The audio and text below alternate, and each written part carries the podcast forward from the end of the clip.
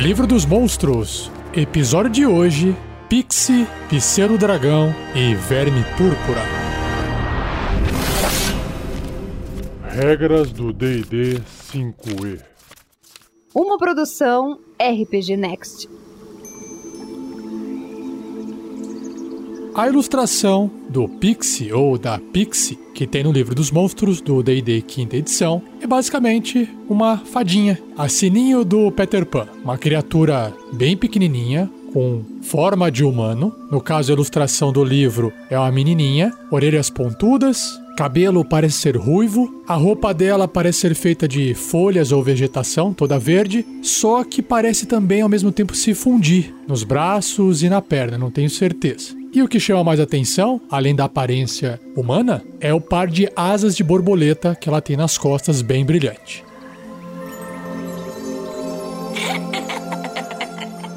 Pixie. Medindo apenas 30 centímetros de altura, basicamente um pé, os pixies lembram elfos diminutos com finas asas, como as de libélulas ou borboletas, brilhantes como o amanhecer claro e tão luminosas quanto o nascer da lua cheia. Curiosos como gatos e tímidos como servos, os pixies vão onde querem. Eles gostam de espiar as outras criaturas e dificilmente conseguem conter a agitação em volta deles. O desejo de se apresentar e iniciar uma amizade é quase esmagador. Apenas o medo de ser capturado ou atacado mantém o pixie alerta. Aqueles que vagam por uma clareira de um pixie podem nunca ver a criatura. Ainda assim, ouvem os ocasionais risos, arfadas ou suspiros. Os pixies se ornam como príncipes e princesas das fadas, vestindo roupas leves e gibões de seda que brilham com o luar em uma lagoa. Alguns vestem-se com bolotas, folhas, cascas e peles de pequenos animais da floresta. Eles têm grande orgulho de sua regalia e brilham de alegria quando complementam seus conjuntos.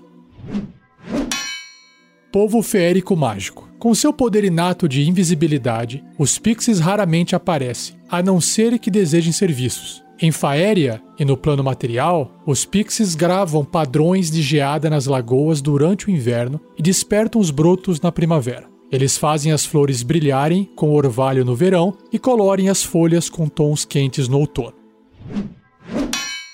Pó de fada. Quando os pixies voam visíveis, uma cascata de pó cintilante segue seu rastro como uma cauda brilhante de uma estrela cadente. Uma mera pitada de pó de fada dizem ser capaz de conceder o poder de voar, confundir uma criatura irremediavelmente ou fazer inimigos caírem em um sono mágico. Apenas os pixies podem usar seu pó com o potencial máximo, mas essas fadas são constantemente caçadas por magos e monstros que buscam estudar ou dominar seus poderes.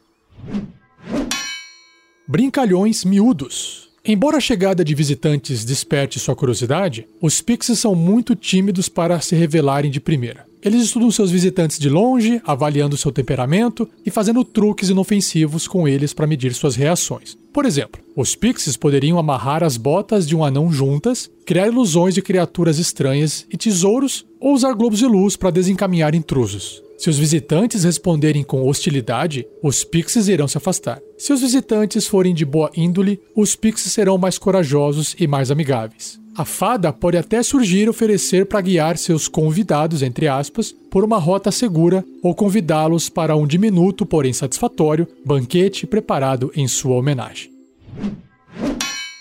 Avessos à violência. Diferentes dos seus primos feéricos, os sprites, os pixies abominam armas e preferirão fugir a entrar em confronto físico com qualquer inimigo. E para fechar a descrição do pixie, antes de eu passar para o bloco de estatísticas, tem um papelzinho aqui com uma anotação escrita à mão. E tá escrito o seguinte: Vestidos de pétalas e gorros de bolota são tão verão passado?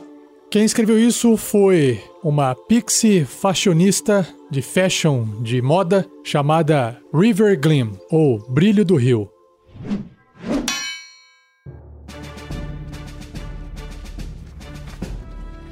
Bloco de estatísticas do Pixie, do monstro Pixie. É uma fada miúda, é o tipo de criatura, fada, tamanho miúdo, de alinhamento ou tendência neutro e bom. Sua classe armadura é 15, uma boa armadura, porque é pequenininho, né? Pontos de vida 1. Coitadinha.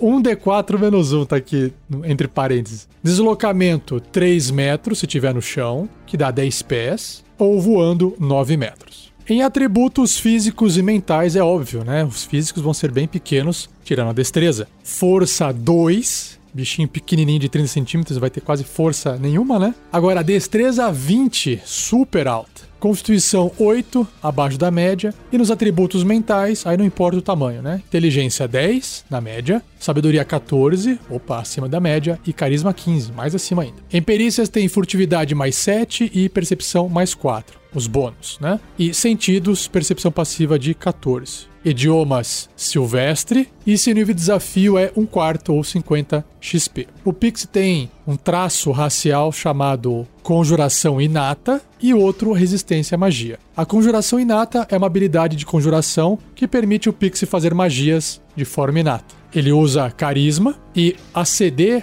ou a classe de dificuldade de resistência da magia, é 12 e tem mais 4 para poder atingir com ataques de magia. O Pixie pode conjurar inatamente as seguintes magias, necessitando apenas do seu pó de fada como componente. Então, à vontade, ele pode fazer druidismo, que é o Druidcraft, e uma vez por dia, cada uma dessa lista grande de magias aqui, ó. Confusão, constrição, detectar bem e mal, detectar pensamentos, dissipar magia, força fantasmagórica, globos de luz, metamorfose, sono e voo. Só que dá pra ver que o Pixie, na parte de magia, vai conseguir se sobressair, né? E a resistência à magia, que é outro traço, o Pixie possui vantagem nos testes de resistência contra magias e outros efeitos mágicos. E, finalmente, na parte de ações, não tem nenhum tipo de ataque, com arma ou com os punhos, nada disso. A única ação é invisibilidade superior. O Pixie torna-se magicamente invisível até sua concentração acabar, como se estivesse se concentrando em uma magia. Qualquer equipamento que o Pixie esteja vestindo ou carregando fica invisível com ele. Então, basicamente, o Pixie pode ficar invisível a todo instante, mantendo a concentração para isso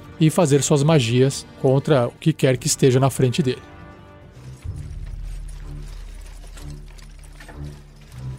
Ideia de aventura. Bom, ficou evidente que o Pixie não é uma criatura que foi feita para ser utilizada como um saco de pancada dos aventureiros, né? E por se tratar de uma criatura inteligente, mágica, pequena, dos contos de fadas, criatura que representa os contos de fadas, né? Você tem que usar o NPC como uma ferramenta muito mais narrativa. Pelo menos é o que eu acho. Então, uma ideia de aventura seria: imagina numa região, num local, numa cidade, alguém que esteja vendendo de forma meio contrabandeada, meio escondido, pó de fada. Por quê? Ah, porque ele não quer pagar tributo pro prefeito da cidade e ele sabe que o que ele tá fazendo ali, ele pode estar trazendo algum certo risco para a cidade, ou é porque ele não quer gerar algum tipo de concorrência, não dá para saber. Ou até existe venda de pó de fada na cidade e tem alguém que está tentando vender por fora isso, porque afinal de contas, basta, entre aspas, ir lá pegar na floresta. Quando na verdade existe alguém, não sei se é o próprio vendedor ou alguém por trás, que capturou um ou mais pixies, mantém eles enjaulados e de alguma forma conseguiu forçá-los a produzir esse pó de fada quando eles voam.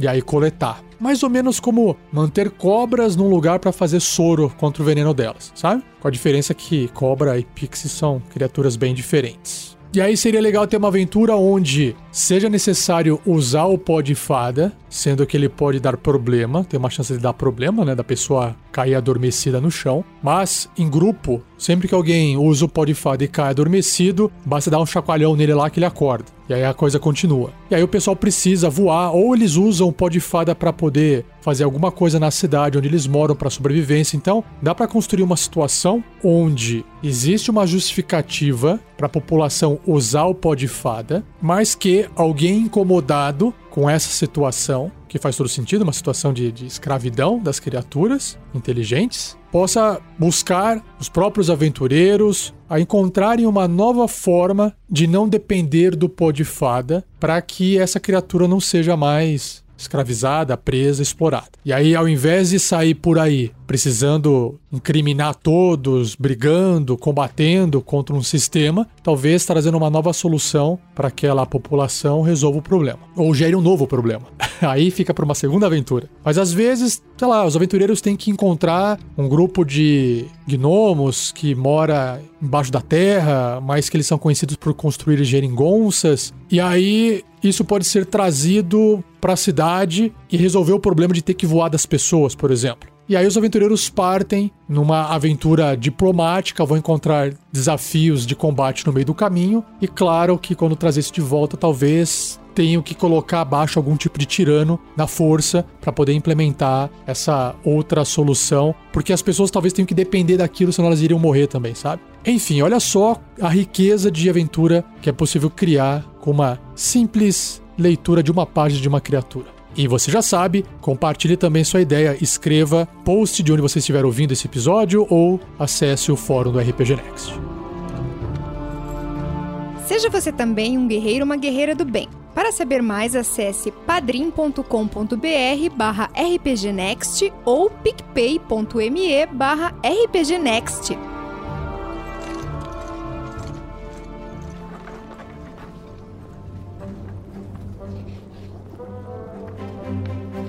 Continuando com criaturas diminutas, a ilustração do pseudo-dragão que tem no livro dos monstros é exatamente um dragão em miniatura do tamanho de um livro e ele lembra bastante um gato. A ilustração apresenta esse dragão pequenininho, avermelhado, em cima de dois livros com uma vela do lado e ele está se esgueirando por trás de um ratinho. Fora a aparência de dragão bem pequeno, tamanho de um gato, esse pícero dragão da ilustração tem uma coisa que chama atenção. Ele tem uns espinhos que percorrem a coluna dele, vai pelo rabo e quando chega na ponta do rabo parece ter um ferrão. Um ferrão como se fosse de escorpião, assim. Ah, e apesar de ele ser um pseudo-dragão, ele também mantém a mesma estrutura fisiológica de quatro patas, mais um par de asas nas costas, com dois bracinhos segurando, da mesma forma que os dragões verdadeiros têm.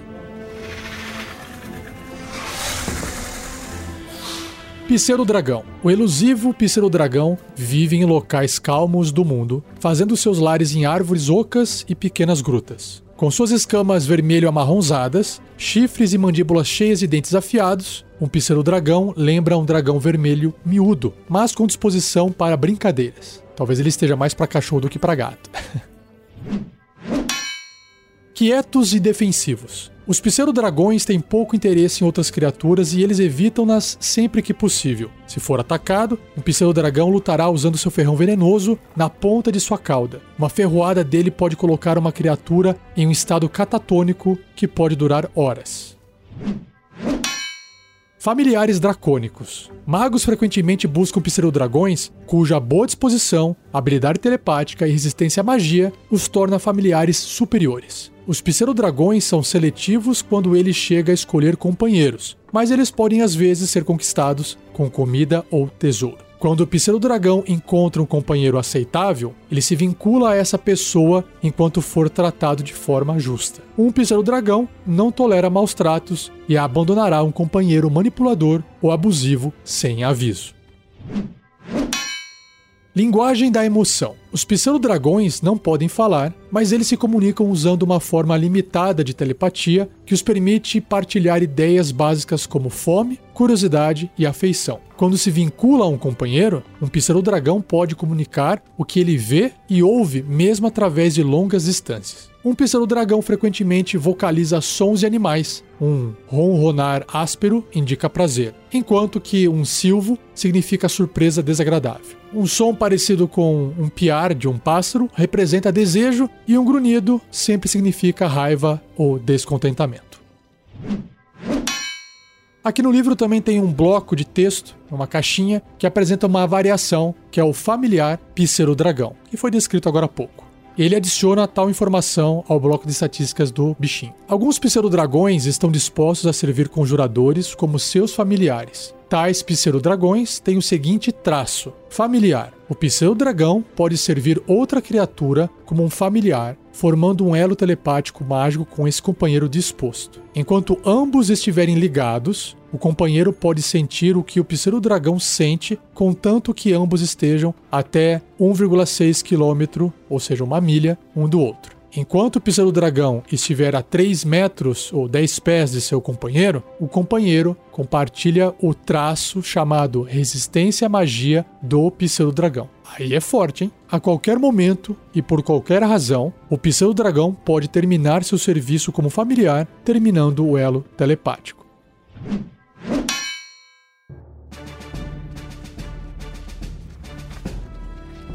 Pseudo-dragão, ele é um dragão. Olha só que legal. Ele tem a marca, a tag, a etiqueta de dragão. Só que ele é miúdo, tamanho de um gato. Neutro e bom. Sua classe armadura é 13, uma armadura natural. Pontos de vida 7. Deslocamento 4 metros e meio se estiver no chão, ou 15 pés. E voo 18 metros ou 60 pés. Em atributos, ele tem força 6, evidente, ele é pequenininho, destreza 15, acima da média, constituição 13, inteligência 10, sabedoria 12 e carisma 10. Em perícias, ele tem furtividade mais 4 e percepção mais 3. Sentidos: percepção às cegas de 3 metros, ou seja, 10 pés, visão no escuro de 18 metros, 60 pés e percepção passiva de 13. Idiomas ele compreende como um hidracônico, mas não pode falar. E seu nível de desafio é 1 quarto 50 de XP. Interessante, igualzinho a Pixie. Então, dentro dos seus traços, ele tem resistência à magia, sentidos aguçados e telepatia limitada. Resistência à magia é sempre o mesmo. No caso aqui, o Pícero Dragão tem vantagem em testes de resistência contra magias e outros efeitos mágicos. Sentidos aguçados. O Pícero Dragão tem vantagem em testes de sabedoria, percepção relacionados à audição,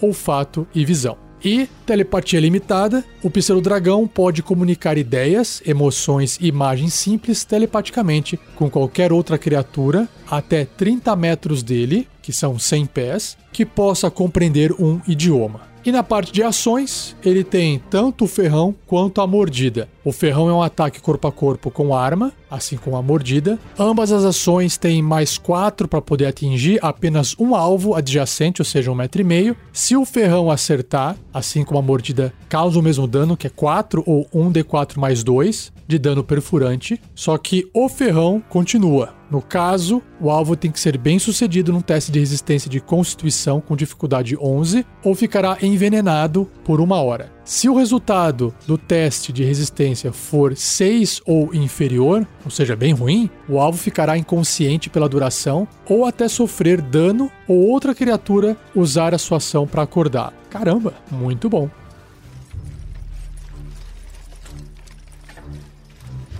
Aproveitando a ideia de aventura anterior, usando a Pixie, eu usaria o Pseudo Dragão como uma ferramenta para poder auxiliar nessa missão de resgate às Pixies. Talvez o Pseudo Dragão poderia ceder o veneno do seu ferrão para que os aventureiros pudessem fazer um veneno para colocar algum outro personagem da história inconsciente. Além disso, o pseudo-dragão pode acabar virando um familiar de algum conjurador, e como ele é pequeno e furtivo, ele conseguiria entrar nos lugares escondidos, nos lugares perigosos, ele voa, né? Fica fácil ele poder subir em qualquer lugar e facilitar talvez a entrada dos aventureiros em algum lugar de difícil acesso. Talvez se não existir nenhum conjurador no grupo, ou se não der certo essa parte de haver um familiar, um mago da cidade, por exemplo, que está ajudando no processo, pode dar ordens e comandos para o seu pseudo-dragão. Ele acaba indo junto. Como tem como manter esse contato até uma milha de distância, então fica fácil de fazer uma aventura estilo Missão Impossível com esse NPC mago ou feiticeiro dando um suporte à distância, como se fosse aquele cara do furgão que fica ali atrás do computador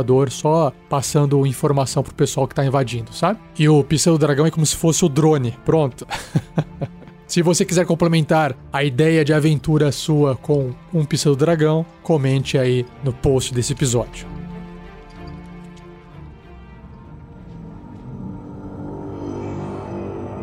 E a última criatura, último monstro do cast de hoje é o Verme Púrpura, ou Purple Worm. Basicamente, a ilustração é de uma grande minhoca púrpura, da cor roxo, claro, imagino eu, saindo da terra, enrolando parte do seu corpo e na ponta tem uma grande boca com vários dentes. E também no corpo, ao redor, seguindo a sua carapaça, vários espetos com cor de osso, que dá um aspecto mais grotesco ainda à criatura.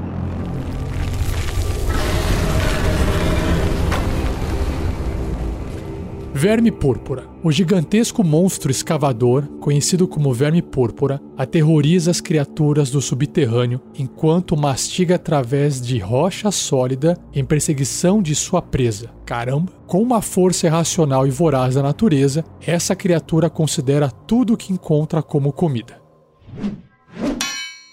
Caçadores famintos. Barulhos altos atraem os vermes púrpuras, que são conhecidos por interromper batalhas subterrâneas e rasgar através do subterrâneo cidades em busca de presas. As civilizações subterrâneas, os Draws, Duergar e Devoradores de Mentes, mantêm proteções especiais em volta de suas colônias para deter esses monstros. Apesar de serem mais comuns no subterrâneo, vermes púrpura são frequentemente vistos na superfície do mundo em terras rochosas e montanhosas. A bocarra do verme púrpura é grande o suficiente para engolir um cavalo inteiro e nenhuma criatura está a salvo de sua fome. Ele rasteja para frente ritmicamente, comprimindo e expandindo seu corpo, igual a minhoca, pegando outros habitantes do subterrâneo de surpresa com a velocidade que avança. Espolhos do verme. Quando um verme púrpura escava o solo, ele consome terra e pedras, enquanto ele abre passagem e constantemente excreta. Metais e gemas preciosas podem então ser encontrados dentro dos corpos de vermes púrpuras, caramba, que são alvos de caçadores, de tesouros particularmente bravos e imprudentes. Um verme púrpura enterrado constantemente cria novos túneis através do subterrâneo, que são rapidamente usados por outras criaturas como corredores e rodovias. Já que um verme púrpura raramente volta aos seus próprios túneis, tais passagens são um bom lugar para evitar esses monstros. Áreas ricas em presas rapidamente ficam entrelaçadas com um complexo sistema de túneis resultante da caçada de diversos vermes juntos. Muito bacana.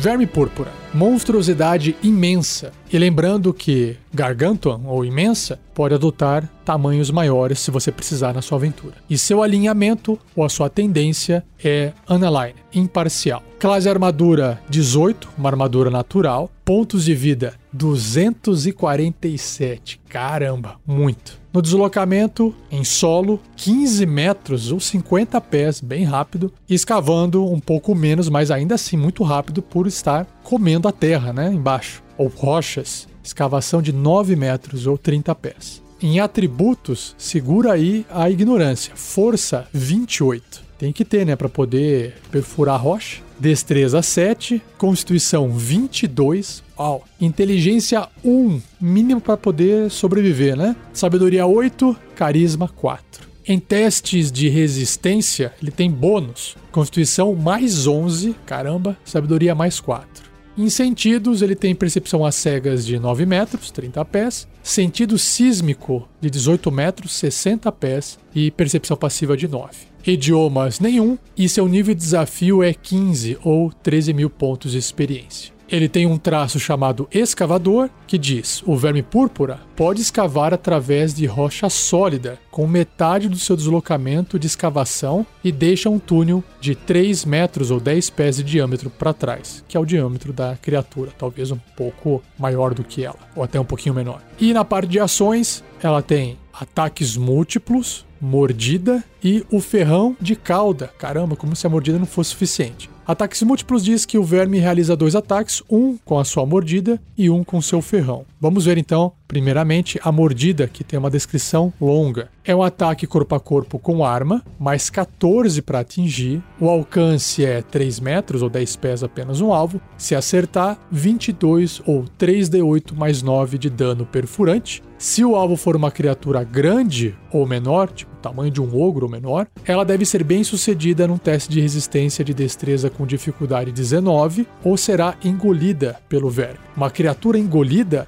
estará cega e impedida, ou seja, não enxerga nada e não pode se mover. Ela terá cobertura total contra ataques e outros efeitos de fora do verme, claro, e sofre 21 ou 6d6 de dano de ácido no começo de cada um do turno do verme. Caramba, tá no estômago da criatura, né? Se o verme sofrer 30 de dano ou mais em um único turno por uma criatura engolida, o verme deve ser bem sucedido num teste de resistência de constituição com dificuldade 21 no final desse turno, ou regurgitará todas as criaturas engolidas, que cairão num espaço até 3 metros do verme. Se o verme morrer, uma criatura engolida não estará mais impedida por ele e poderá escapar do corpo usando 6 metros de movimento, estando caída ao sair, como se estivesse engatinhando para sair ou se rastejando. Então, basicamente, eu fico imaginando aqui se o verme comeu mais de uma pessoa que não tem condições de causar 30 de dano, talvez tenha que ter um herói bem forte, um bárbaro, um guerreiro ou até um conjurador que entre que se deixe ser engolido para causar esses 30 de dano lá dentro, para ele poder vomitar as outras criaturas. Só aí já dá uma pequena aventura. e a outra ação é o ferrão de cauda, um ataque corpo a corpo com arma, mais 14 para atingir, alcance também em 3 metros ou 10 pés apenas um alvo. Se acertar 19 ou 3d6 mais 9 de dano perfurante, né, o dano é menor do que a mordida, e o alvo deve realizar um teste de resistência de constituição com dificuldade 19 ou sofrer 42 caramba, muito maior esse dano. 12d6 de dano de veneno se fracassar na resistência. Ou metade do dano se tiver sucesso. Vai se ferrar do mesmo jeito, né? tá aí. Esse sim é um saco de pontos de vida extremamente perigoso e mortal para qualquer aventureiro de qualquer nível. Vamos então agora para a ideia de aventura.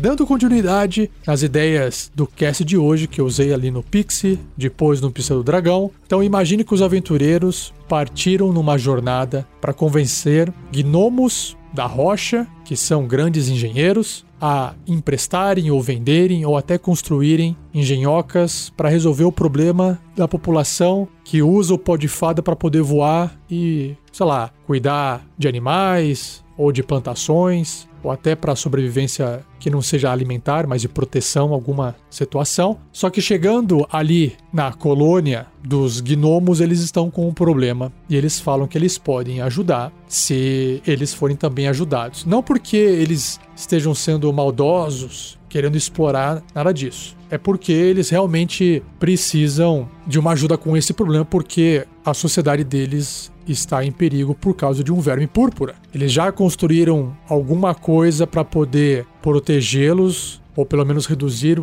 o risco, a chance de um verme púrpura passar ali dentro e comer todo mundo, mas pelos tremores que eles vêm sentindo, alguma coisa está fazendo com que esses vermes se aproximem ou se arrisquem mais em aparecer por ali. E aí cabe aos aventureiros, talvez, auxiliarem nesse processo ou de captura do verme, ou até tentar espantar, ou talvez matar. Depende muito do nível dos personagens. Personagens com níveis mais baixos tem condições de enfrentar um verme púrpura de nível desafio 15. Então, nesse caso, talvez toda a cena construída seja apenas para poder. Ela vai fazer um ataque, mas o ataque a gente sabe que não vai matar a criatura com 247 pontos de vida, mas talvez a atraia para uma armadilha, por exemplo. Se é que tem como fazer uma armadilha para segurar um bicho desse, né? Um bicho que perfura a rocha. Como é que você vai segurar ele? Um campo de energia mágico? Metal, talvez, né? Uma grande cela de metal, não se sabe. Aí tem que desenvolver isso e pensar numa maneira de resolver esse problema e ajudar os gnomos que só poderão pensar em ajudar outras civilizações caso eles estejam vivos e protegidos. Então, é uma troca justa. E com isso você consegue fechar uma grande aventura, mas as três ideias e três criaturas que não têm uma relação direta entre elas. Se você curtiu, dê um joinha, compartilhe e também contribua com a sua ideia de aventura.